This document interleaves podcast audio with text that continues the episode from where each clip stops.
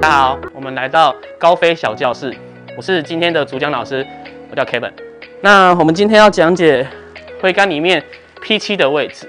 那 P7 在哪里呢？大概是你击到球这个瞬间，P7。那通常我们会很看到学生很常出现失误，是他在做 P7 的时候，他的手腕手腕已经做了一个过度回正，所以导致于他球杆头会领先他的手臂超级无敌多。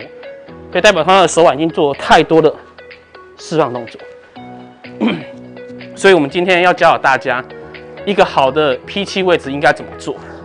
好，首先我们可以让我们站姿与肩同宽，然后呢，球会在两脚中间，然后球杆垂直放下来。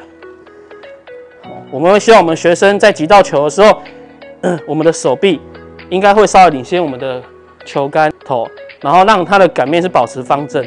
然后做一个杆头延伸，到这个位置的时候，我们会希望它的杆面应该是呈现是方正偏紧 cos，而不是整个肩这样，或者是这个动作。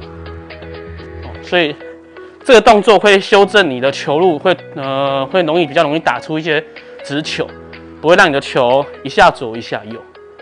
好，那我们再看一次，击到球的时候，下半身重心移到左边，然后。围开，让手臂领先杆头，做一个延伸动作。OK，我们来示范一下侧面的动作。侧面如果是错误的话，那代表说你的下半身没有做出良好的往后旋转，因为你没有旋转，你的手才这样。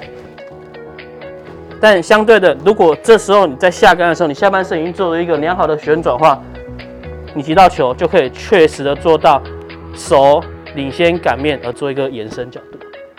今天我们讲讲就到这里，我是高飞 Kevin 教练，你不会我教你，我们下次见。